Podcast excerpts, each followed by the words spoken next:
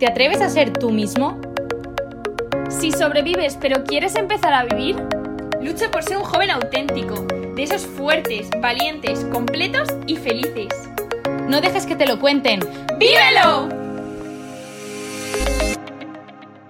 Buenas y bienvenidos un día más a nuestro podcast. Hoy tenemos con nosotros a unos novios que nos van a abrir su corazón, nos van a contar su historia de amor y mm, que seguro que a todos os encanta, a mí la primera, así que tenemos que dar millones de gracias a Inés y a Miguel pues por, por querer dar su testimonio, por darle su tiempo y por contar pues su historia de amor, que yo creo que Dios ha hecho cosas muy grandes en ellos.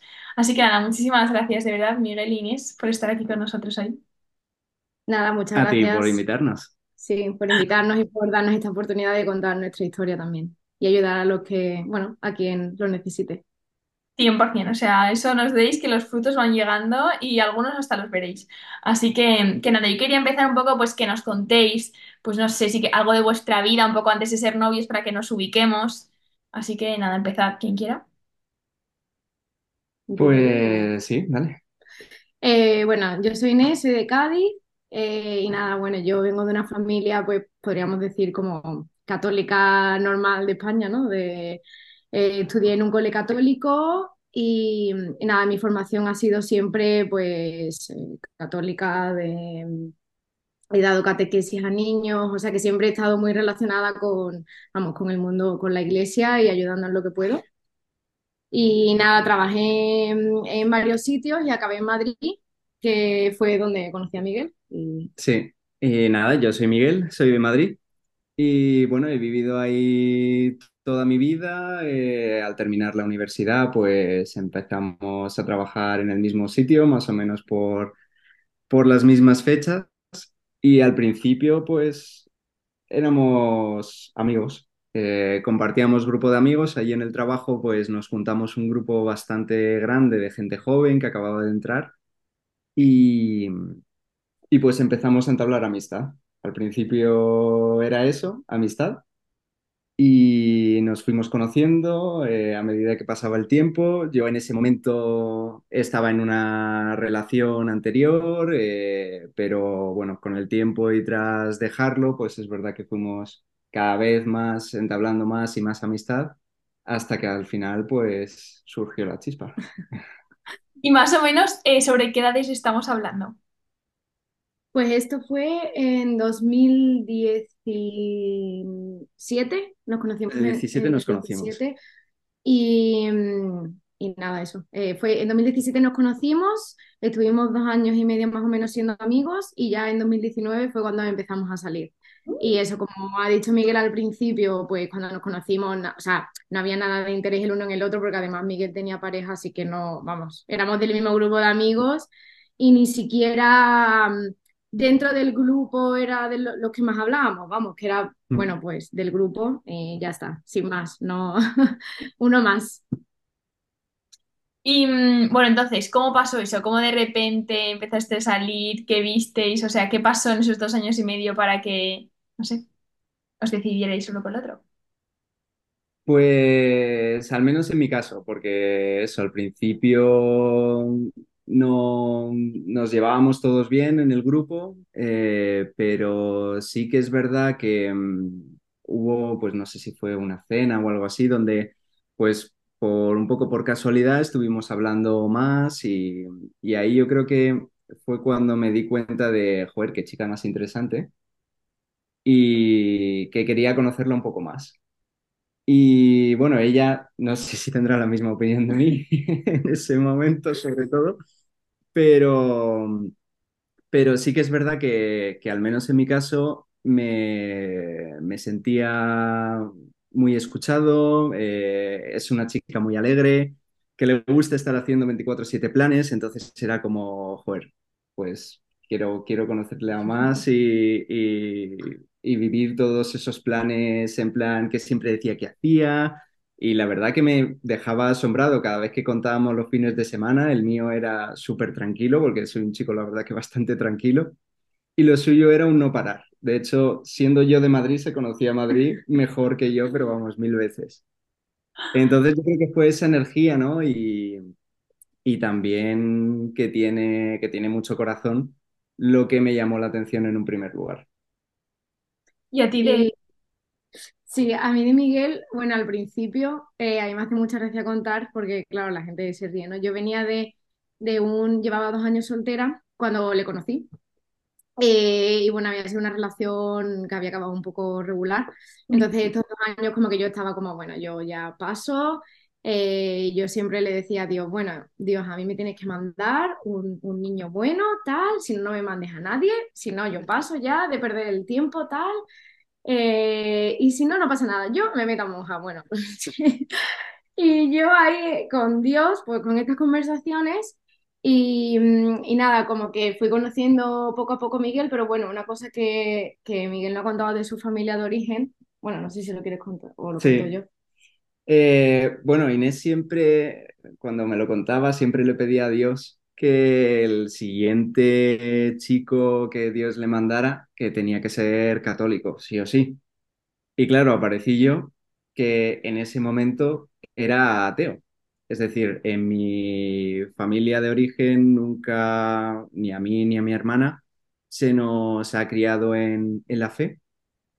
Mi círculo, tanto familiar como de amistad, al final no, nadie era católico. Entonces para mí era algo totalmente desconocido, ¿no?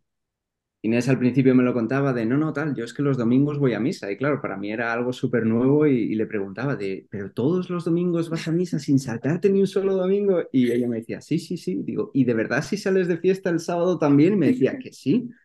Entonces, claro, a mí me daba como mucha curiosidad, pero era algo totalmente nuevo para mí. No, nunca había tenido contacto más allá de que, bueno, eso sí, mi familia lo hizo, me, me bautizó pero siempre mi familia ha sido de, bueno, cuando sea mayor, que él decida en lo que quiera creer, si quiere creer en algo. Entonces, nada, yo eso le decía a Dios, tal, a mí, católico o nada. Yo ya, yo ya paso de más malas experiencias, yo el siguiente, católico o nada, que me meta monja.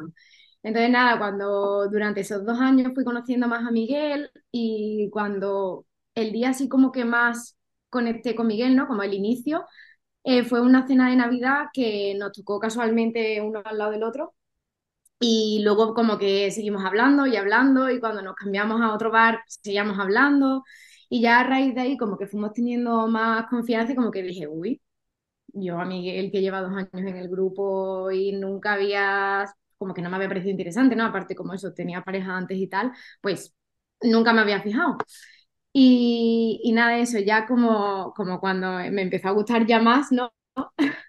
Fue como, ay Dios, eh, que te estás riendo de mí, ¿no? En plan, yo pedía un católico y me pones en el camino un ateo, yo ya no sabía si, pues, si, bueno, si era mi camino o no, porque yo decía, bueno, a lo mejor me estoy equivocando y es una cosa que estoy sintiendo yo, pero no es lo que Dios quiere, ¿no? Pero bueno, yo lo que veía en él que me gustaba, pues, pues es todo lo que él ha dicho, ¿no? De que yo soy activa, que yo soy muy nerviosa, tal, pues era lo que yo no tenía, ¿no? En plan, él era muy calmado, muy tranquilo, entonces conseguía como cuando yo estaba en pleno frenesí, como decir, calma, cálmate, relájate, entonces me proponía pues hacer muchos planes más tranquilos, como tener esos parones y como que yo decía, jolín, me gusta, ¿no? Porque con lo nerviosa que yo soy, me gusta cómo me calma, ¿no? Cómo me regula, cómo estoy empezando a ponerme súper nerviosa o a enfadarme y tal, y empieza, a ver, cálmate, tal. Entonces, como esa contrapartida, ¿no? A mi nerviosismo me hacía volver a la tierra, ¿no? Y decir, calma, ¿no?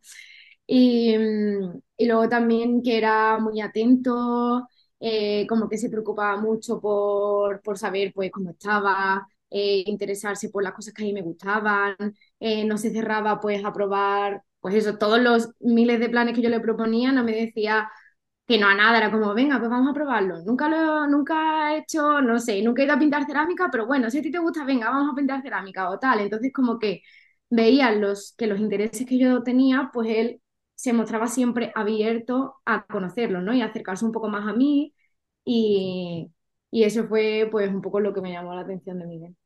Mm. Qué fuerte. O sea, Éramos, bueno, somos, somos muy distintos, pero al final nos complementábamos Sí. bien, muy bien. O sea que en el eh, hombre y mujer, ¿no? Para que estamos llamados. O sea, está genial esa complementariedad y haber encajado. O sea que. Pero en el vale, y tú, eh, Inés, ¿cómo, o sea, cómo diste el paso de decir, venga, aunque no sea católico, mm, voy a ser su novia? O sea, no sé, ¿qué, qué te planteaste? ¿Hubo, hubo algún tema que dijiste, primero hablo con él y si no lo acepta, no sigo? ¿O cómo fue ese planteamiento para empezar a ser novia? Sí, o sea, es verdad que, entre comillas, contábamos con ventaja, ¿no? Porque al haber sido dos años amigos, él ya sabía muchas cosas de mí que no hacía falta que yo le contara, ¿no? A lo mejor si nos hubiésemos conocido por un amigo de un amigo y nada más que lleváramos un mes quedando, ¿no? Entonces él sabía perfectamente, pues eso, mi fe, mi familia, eh, pues mi...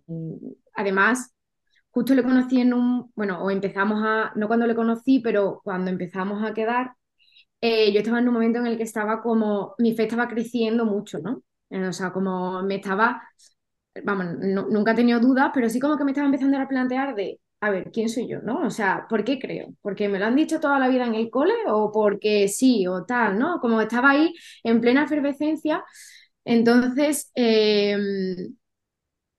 pues yo estaba como, como en ese momento, pero bueno, como que Miguel lo sabía, ¿no? Porque al final éramos amigos y como que teníamos muchas conversaciones, entonces sabía pues en qué punto estaba, tal, entonces en ese sentido, bien. Sí que es verdad que a mí me costó un poco dar el paso y porque claro, yo decía, "Uf, a ver si me estoy equivocando, ¿no? A ver si Dios no quiere esto y yo me estoy empeñando porque a mí se me ha metido en la cabeza que a mí me gusta Miguel, pero en verdad no, ¿no? Pero bueno, como que dije, bueno, venga, le voy a dar una oportunidad que, bueno, para eso sirve el noviazgo, ¿no? Eh, obviamente le voy a dejar claro cuáles son mis principios, ¿no? En plan, pues yo mm, voy a ir a misa, voy, vamos, eh, quiero educar a mis hijos en la fe.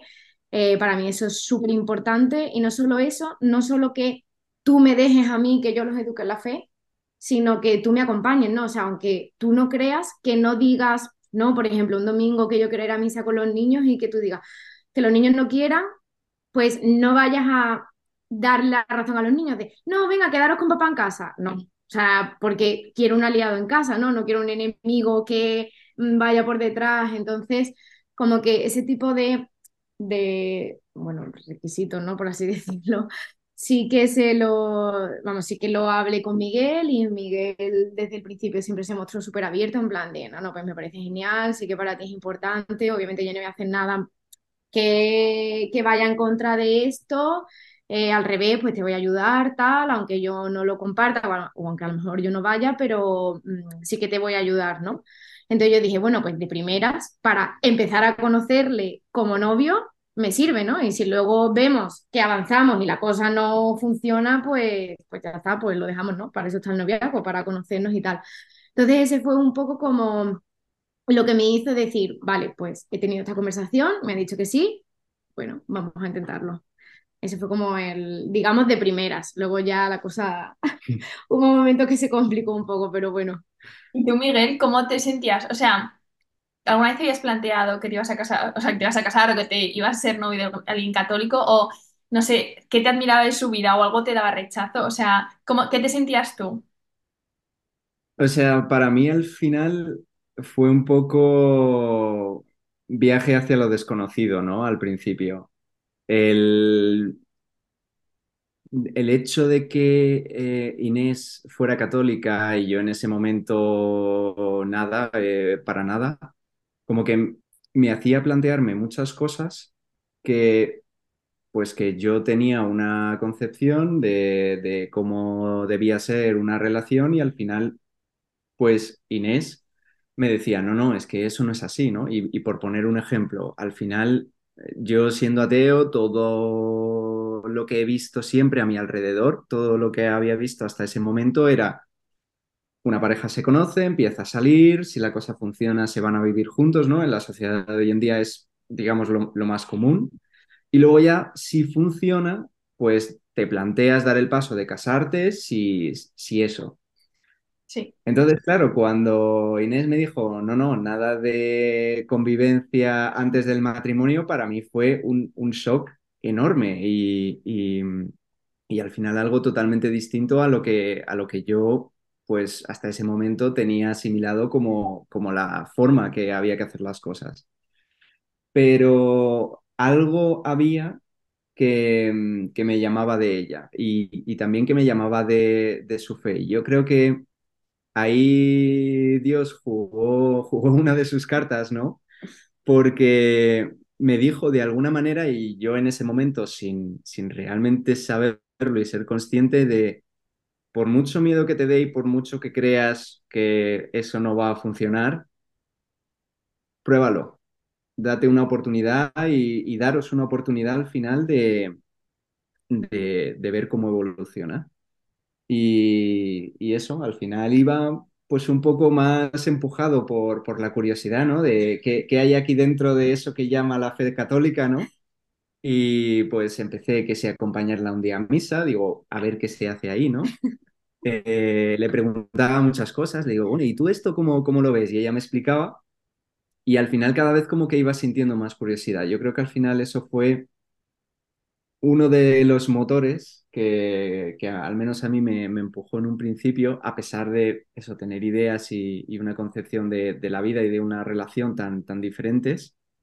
Y otra, yo creo que casi que la más importante, yo en ese momento personalmente no estaba en mi mejor momento y había algo Inés, en Inés que, que, que no sé, tenía, ella tenía algo, un, una alegría, un, una forma de, encajar los problemas, de ver la vida que, que, yo no tenía, ¿no? Hasta ese momento. Digamos que mi visión era mucho más pesimista y yo en cambio a ella la veía que a lo mejor se le estaba cayendo el mundo en el trabajo y decía, voy a adoración. Y salía de adoración, Buah, ya estoy mucho más tranquila, eh, mucho más feliz y digo, ¿qué ha pasado ahí dentro, no? O sea, se ha metido en una iglesia 45 minutos, una hora, ha salido, se le han resuelto todos los problemas, pues ahí dentro tiene que haber algo, ¿no? Tiene que pasar algo. Y fue un poco lo que me movía a, pues cada vez interesarme más. Quizás al principio eso, desde un punto más de la curiosidad, pero, pero al final es como, como nosotros fuimos aguantando en los primeros momentos. O sea, como siempre se dice, ¿no? Que el testimonio es lo que más arrastra. O sea, que ahí se vio que igual no había que hablar tanto ni dar tantos argumentos ni nada, sino solo con tu ejemplo. O sea, que se vio. Y retomando un poco lo que has dicho antes, como que todo empezó un poco fácil y luego llegaron un poco los problemas. ¿Qué pasó ahí, si lo queréis contar? Eh, ¿Y cómo salisteis de ese paso?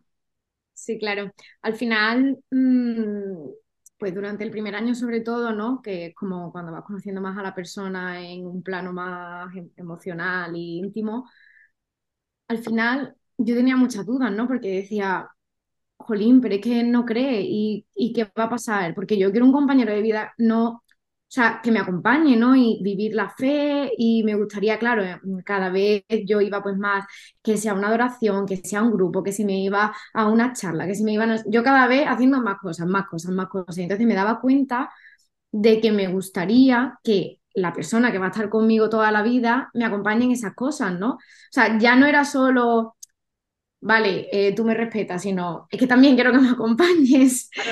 no solo quiero que me respetes, entonces, claro, o sea, que eso está muy bien, pero claro, te, me entraban dudas, ¿no? Y yo me acuerdo que iba mucho a rezar en plan, Ay, por favor, Dios, dime si tengo que salir o no, pero tú mándame una señal, yo soy mucho de pedirle señales a Dios.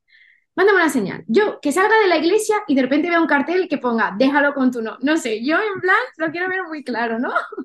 o no, tal. Pero claro, no, no, pasaba. Entonces yo seguía, yo decía, bueno, no veo ninguna señal, voy a seguir tal. Y pero al final teníamos muchas conversaciones porque yo le decía a Miguel, o sea, Jolín, es que tú no crees, tú no me vas a acompañar. Y él me decía, ya, pero yo te respeto. Y digo, ya, sí, yo sé que tú me respetas y, y me encanta, ¿no? Pero no me acompañas. Entonces yo me siento muy sola cuando voy a adoración y veo a gente que va con su pareja o lo que sea, y yo me veo ahí solita en el banco y no porque tú no puedas ir, sino porque al final no lo comparten, ¿no? O Miguel, por su lado, también tenía dudas, ¿no? Porque decía, vale, yo como ateo, ¿cómo voy a encajar con una persona católica, ¿no? Y le empezaban a entrar dudas de, ¿aguantaré, ¿no? Hasta el matrimonio, o aguantaré sin vivir, o me, esta situación me sobrepasará y va a ser tan, pues eso, tan superior a mí que no voy a poder y lo voy a tener que dejar. O sea, no solo yo como católica con un ateo, sino Miguel como ateo con una católica, ¿no? De, ¿serán nuestras vidas compatibles? Y, mm, pero, no sé, como cada vez que teníamos estas conversaciones y parecía que lo íbamos a dejar, como que los dos sentíamos algo que cuando íbamos a decir, venga, lo dejamos, no lo decíamos, entonces era como, eh, bueno, vamos a intentarlo un mes más. Entonces, claro, era como que había algo en nuestro interior que nos decía, inténtalo, ¿no? Intenta, no, no lo dejes, inténtalo, no, no, no tires la toalla a la mínima de cambio, no digas, bueno, como llevamos cinco meses y no, ya hasta lo dejo, no, en plan. Y como que a mí me ayudaba mucho ver eso, que Miguel no solo se limitaba a respetar, o sea, lo que me hizo como dejar de decir, bueno, venga, voy a dejar de, de pensar todos los días si lo tengo que dejar, sino el decir, jolín, en verdad, si lo pienso bien, al principio sí que se limitaba a respetar, pero no sé, a lo mejor desde el cuarto mes, ¿no? De que empezamos a salir. Pues ya no se limitaba solo a respetar, sino que de repente un día le, me decía, oye, ¿qué te parece si te acompaño a misa y luego vamos a comer? O, oye, ¿qué te parece si, no sé, si quedamos a merendar y luego vamos a misa, ¿no? O así, como que poco a poco iba, como él, no yo, sino él proponiéndome venir a misa conmigo. Entonces, como me decía, en verdad, si él, por él mismo, es el que se está abriendo a conocer esto, y no es que yo le tenga que pedir que venga conmigo, sino que es él el que se está ofreciendo por conocer y por acercarse más a mí y a mi fe, ¿por qué lo voy a dejar, no? Si por ahora no me ha dado ningún indicio de que quiera como obviar esa parte de mi vida, ¿no? Al revés, la quiere conocer porque sabe que para mí es importante. Entonces como que dije, bueno, a lo mejor mmm, aquí, ¿no? Pues puede salir algo bueno. Y, y nada, yo me acuerdo que le conté eh, una vez que yo cuando, cuando iba a mi siempre en la consagración le cogía de la mano, claro, él se quedaba, bueno, se quedaba de pie porque, claro, no, no, se, no entendía, entonces se quedaba de pie, pero yo siempre le decía, cógeme la mano, cógeme la mano.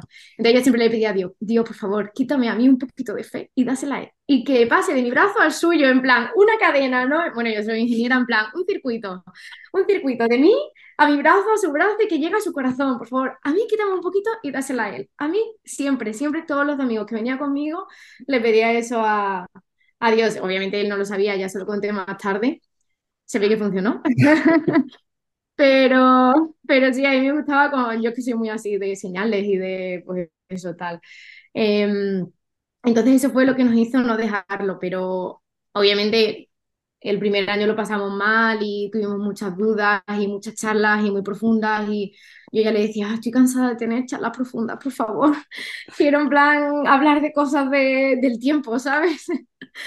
Pero bueno, em, sí, al final eso fue lo que me hizo, a mí personalmente, lo que me hizo no, no dejarlo, ¿no? Y seguir, decir, jolín, pero si en verdad él se está acercando, ¿por qué no, por qué lo voy a dejar? Si es que él Miguel no está haciendo nada que a mí me indique que, que no, ¿no? Entonces, eso fue un poco.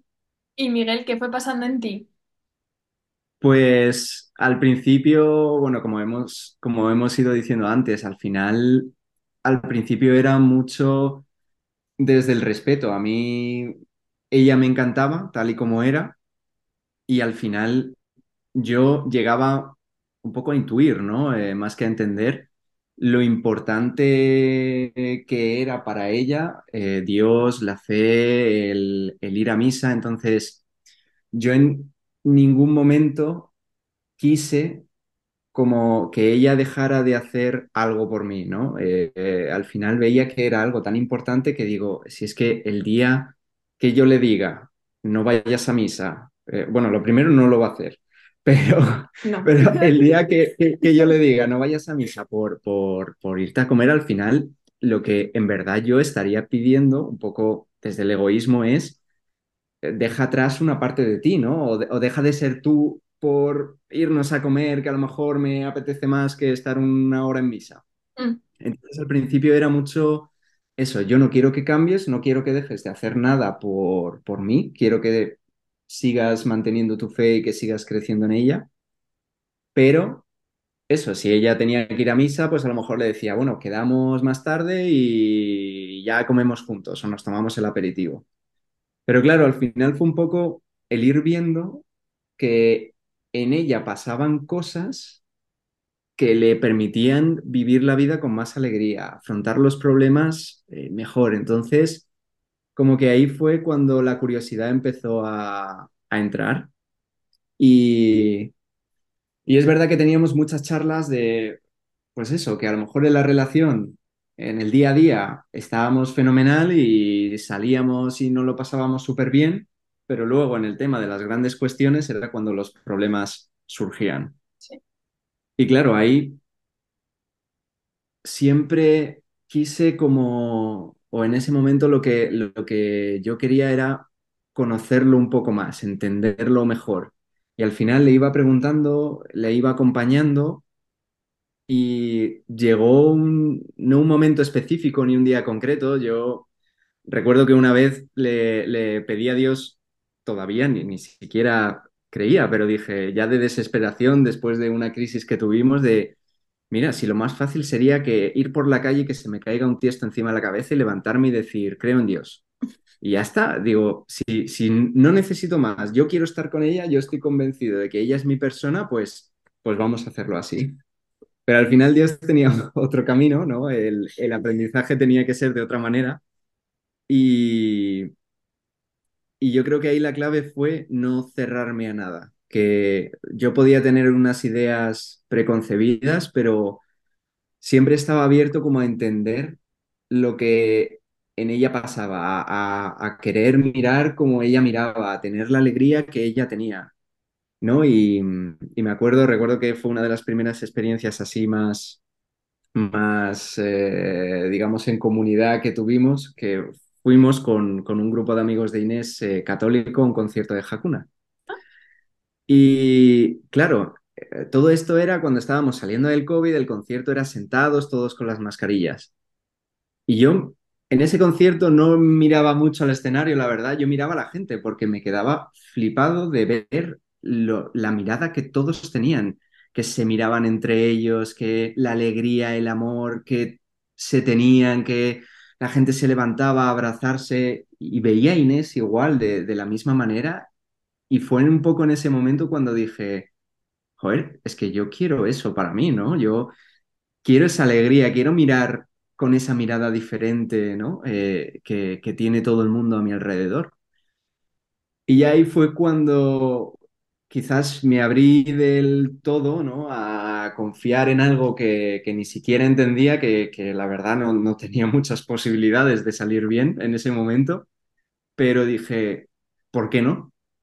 Y, y ya fue cuando fui más de continuo, la acompañaba cada vez más a misa, le preguntaba cada vez más cosas hasta que llegó un momento en el que eh, pues mis preguntas subieron quizás un poco de nivel y ya había ciertas preguntas que ella no me sabía responder. Entonces, claro, ahí me dijo, habla con un sacerdote. Y ahí Bueno, fue ya, o no, bueno, perdón, o- vamos, a lo mejor sí sabía explicársela, pero desde un punto de vista pues más, no sé, de alguien que lleva toda la vida siendo católico, que te la ha enseñado con ocho años, y Mm. venía Miguel y me hacía unas preguntas que yo decía, pues si te soy sincera, la verdad es que nunca me he replanteado eso, ¿no? claro, O más teológicas o más tal, entonces yo le dije, bueno, creo que es hora de que hables con un sacerdote, porque creo que ahora mismo ya tu, tu, tu curiosidad es, mm, o sea, ya es más, necesitas más información, ¿no? O más, mm, no tan eso, pues de mí de toda la vida, sino de alguien que, que haya estudiado teología, ¿no? En plan, sacerdote o alguien que dé clases, o, pero desde luego con más información. pero ahí fue cuando un poco me di cuenta que ya no era curiosidad, sino que en verdad estaba buscando algo más y que algo me decía, sigue por ahí, ¿no? Eh, sigue preguntándole a Inés, ve a misa aunque no lo entiendas, eh, ir a adoración me transmitía muchísima paz al principio, paz que no sentía en mi día a día ni en cualquier otra situación. Y al final eso fue lo que a mí me decía, por aquí es el camino correcto, aunque no sé a dónde me va a llevar. Qué fuerte. Entonces, ¿empezaste a hablar con sacerdote? ¿O cuándo fue tu cambio? ¿O fue todo progresivo? ¿Hubo un momento, además del concierto, donde hubo conversión? ¿O fue todo muy poco a poco? ¿O cómo fue?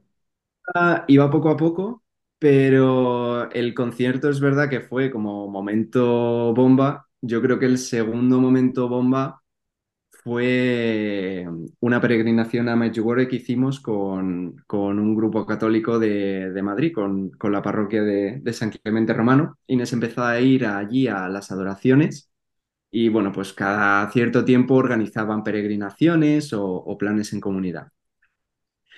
Y, y, allí, bueno, yo ya estaba hablando con un sacerdote precisamente de, de esa parroquia, con el padre Bernabé, pero cuando Inés me lo planteó, oh, vamos a Medjugorje, planazo, tal, yo no sabía ni de qué me estaban hablando. Entonces, era un poco de, pues bueno, pues, pues si te hace ilusión, vamos, ¿no? Eh, nos tiramos a la piscina.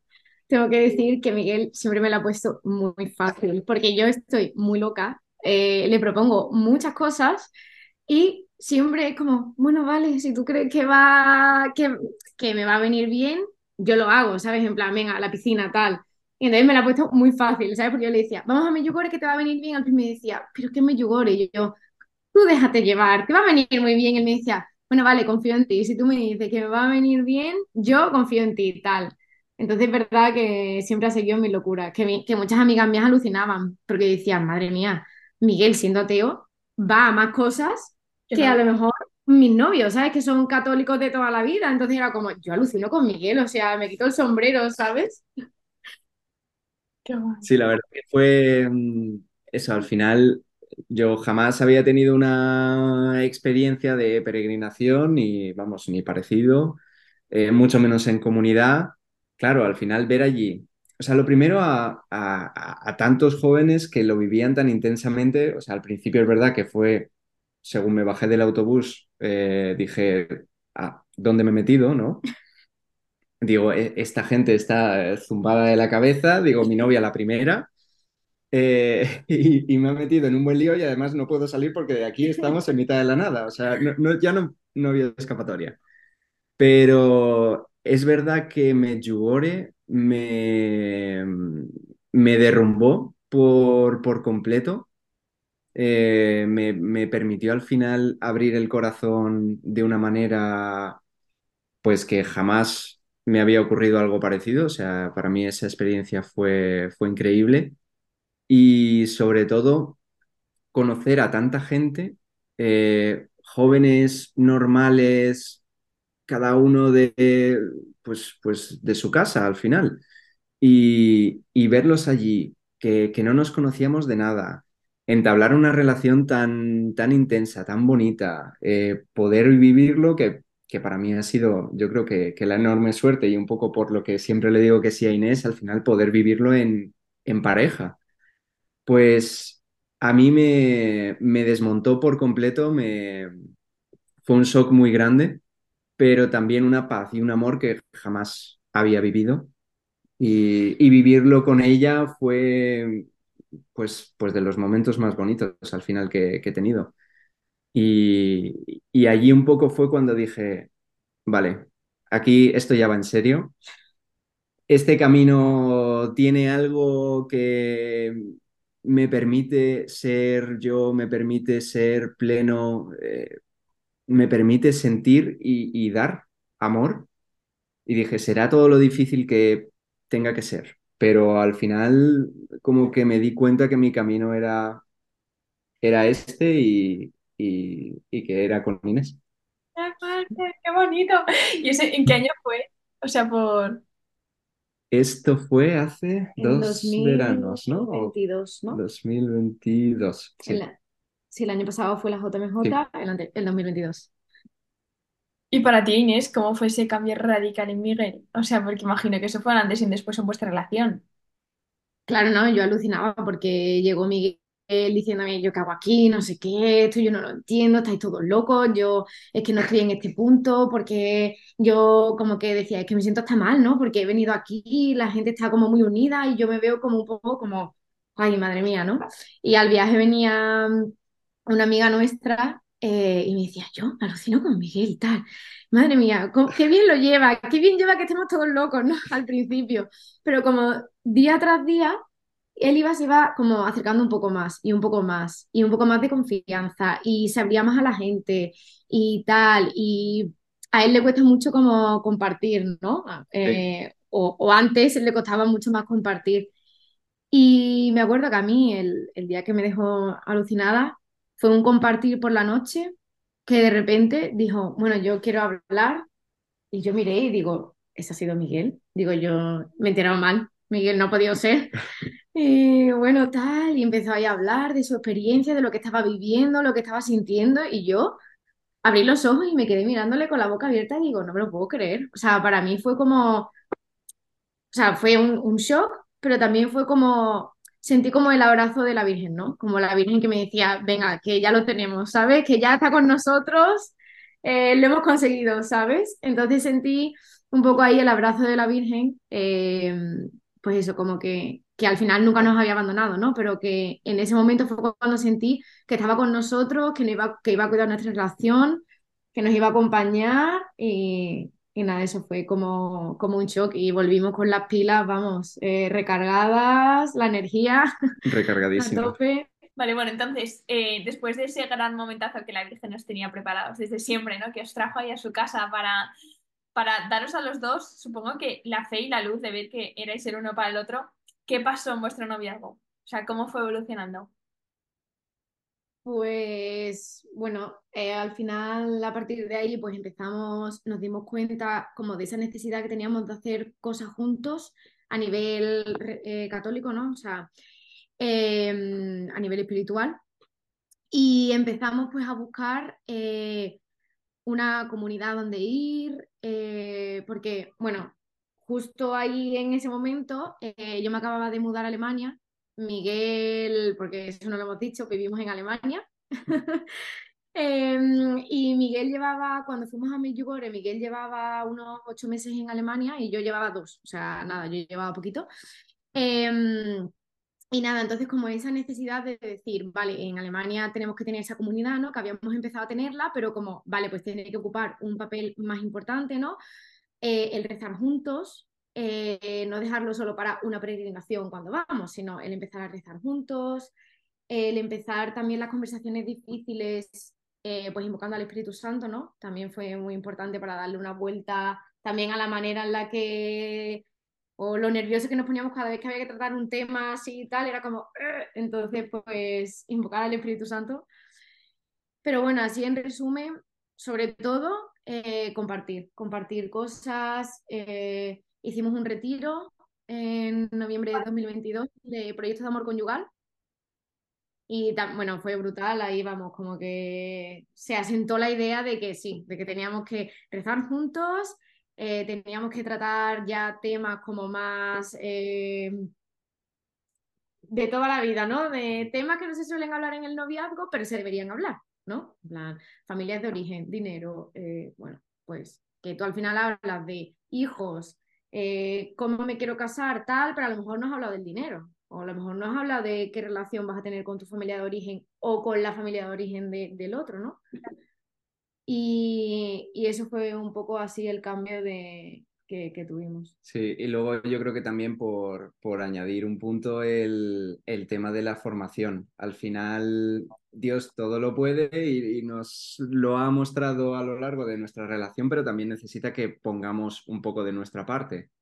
Al final éramos muy distintos, no solo el yo por tener un origen en- de una familia atea y ella católica de toda la vida, sino pues lo que hemos dicho antes, yo muy tranquilo, ella muy nerviosa al final, en aquellas cosas que más nos costaban en el noviazgo, pues eh, la comunicación sin que acabe en una discusión o cómo gestionar las discusiones, pues hemos ido haciendo cursos, hemos ido compartiendo con otras parejas, otros matrimonios, que al final también nos daban como muchas herramientas, muchos consejos para pues poder ir mejorando al final la relación.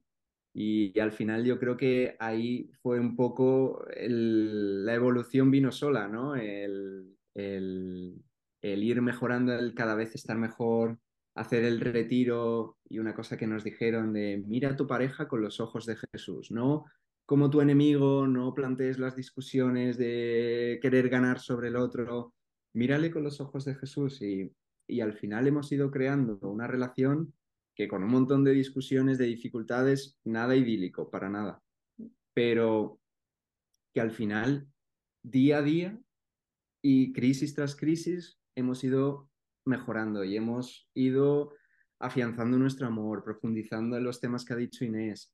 Y yo creo que ahí llega un punto en el que se nos quedaba corto, ¿no? En el que empezábamos a sentir los dos de, bueno, esto, ¿y esto dónde va, no? Y, y yo creo que ahí fue, pues, cuando ya vino el paso de, de decir, pues, pues a lo mejor estamos hechos para el matrimonio el uno con el otro. Y eso fue hace... Nos prometimos en marzo del año pasado, finales de marzo. O sea que estáis a puntito de casaros, que no lo hemos dicho por aquí. O sí que hemos dicho, no sé si me acuerdo, si lo hemos dicho o no lo hemos dicho. Pero bueno, que hay que rezar por ellos porque se casan. ¿Cuándo os casáis? El 20 de abril. El 20 de abril, sí. Así que todos a rezar por ellos. O sea, me parece una historia preciosa, como he dicho, cero idílica, pero, o sea, me a mí me parece idílica en el sentido de cómo Dios nos conoce, ¿no? Cómo os ha creado y cómo, pues, bendito sea Dios que escuchasteis los dos a Dios y para que ahora Miguel esté en ese camino. O sea, porque igual si no hubiera sido por la apertura de Miguel y por tu confianza en Dios de decir, Inés, oye, ¿y si es para mí y si tengo que intentarlo, ¿no? Porque como has dicho al principio, es que el noviazgo para qué está, ¿no? Pues para conocerlo. Entonces, em, no sé, como que siempre hay que dar esa oportunidad y confiar y dejarse, como he visto que el Espíritu Santo movía a los dos, o sea, a los dos os daba la fuerza para seguir, o sea, no, e- no eras tú contra él, o sea que mm, muy fuerte, muy bonito y mm, no sé si queréis dar ya alguna frase que os haya gustado, algún santo, algún tip, mm, algo que le diréis a jóvenes, me da igual, están solteros, novios, lo que queráis. Último consejito antes de acabar el episodio. Pues yo creo así que, mm, que es importante saber que el amor es entrega. O sea, tienes que estar dispuesta a entregarte al otro eh, al 100% y, y no, no hacer las cosas como porque tú has hecho, como recriminando al otro, sino hacer las cosas porque te quieras entregar, ¿no? Al final, Dios se entregó por nosotros en la cruz, ¿no? Entonces no nos vamos a entregar nosotros por el, por el que tenemos al lado y siempre buscar que el otro esté feliz, ¿no? Porque al final, a través de su felicidad, yo voy a ser feliz, ¿no? Y, y por eso también decidimos dar el paso matrimonio, porque nos hacíamos felices el uno al otro y, además nos hacíamos felices a, nosotros mismos, ¿no? Estando con, con el otro. Y, y eso nada. Sí, yo quizás así para, para otras parejas de novios, eh, qui- quizás desde mi perspectiva de chico, ¿no? Eh, a la hora de, de dar el paso, de discernir, ¿será la chica de mi vida o no? ¿No? Pues al final creo que el 100% de, de seguridad eh, nunca lo tienes. Y yo cuando le pedí matrimonio a Inés, eh, no, no las tenía todas conmigo, pero al final es un poco de lo que se trata, ¿no? El, el juego, el confiar, saber que Dios tiene un camino para ti y que si tú estás poniendo tu vida y tu corazón en sus manos, pues lánzate. Qué bonito, me encanta. O sea, seguro que mucha gente que está es necesitando escuchar ese lánzate, porque mm, mucha gente se pregunta, ¿no? ¿Y cuándo es el momento? ¿Cuándo es el momento? Y digo, es que nunca, o sea, lo que escuchas de la gente es como que nunca es el momento, ¿no? Porque siempre, yo qué sé, pues, o que te ascienden de, su, de que te, estar esperando a que te asciendan el trabajo, o ganar un poco más de dinero para poder una mejor boda, o tener una casa, no sé, o hacer un viaje, no sé, como que nunca es el momento perfecto, o nunca estar 100% seguro de es esto o es ella. Pero como eso, hay que confiar y lanzarse. Yo creo que, que Dios un poco la certeza te la da y la paz te la da de decir, vas por el buen camino. O sea que no es totalmente a ciegas. Así Sí, que no. Muchísimas gracias de verdad, Miguel e Inés. Em, si alguien le ha suscitado algo, necesita hablar con vosotros, hay, o sea, os pueden escribir por Instagram o por correo o me lo dicen a nosotros por Instagram o cómo, cómo os pueden encontrar. Eh, bueno, o sea, mi Instagram es eh, InésCS93, si no, luego te lo digo para que lo apuntes en la descripción. Y, Y el mío, Miguel TP93, igual te lo mandamos y que quien lo necesite sí, nos puede favor. contactar. O sea, sin, sin apuros, ¿eh? O sea, estamos aquí para, dentro de nuestras limitaciones, eh, ayudar todo lo que podamos. Genial, pues seguro que hay alguien que os escribe porque hay mucha preocupación o muchas dudas en estos temas y pues gente que ya ha pasado por ahí pues ayuda a sus consejos. Así que nada, muchísimas gracias de verdad por abrir vuestro corazón, por contar esta historia que como habéis dicho es la primera vez que la hacéis. O sea que me parece precioso y que os digo que será la primera de muchas veces. Y nada, a todos los que nos estáis escuchando también, muchísimas gracias por llegar hasta aquí y nos vemos en el próximo episodio. Un abrazo, hasta luego. Un abrazo.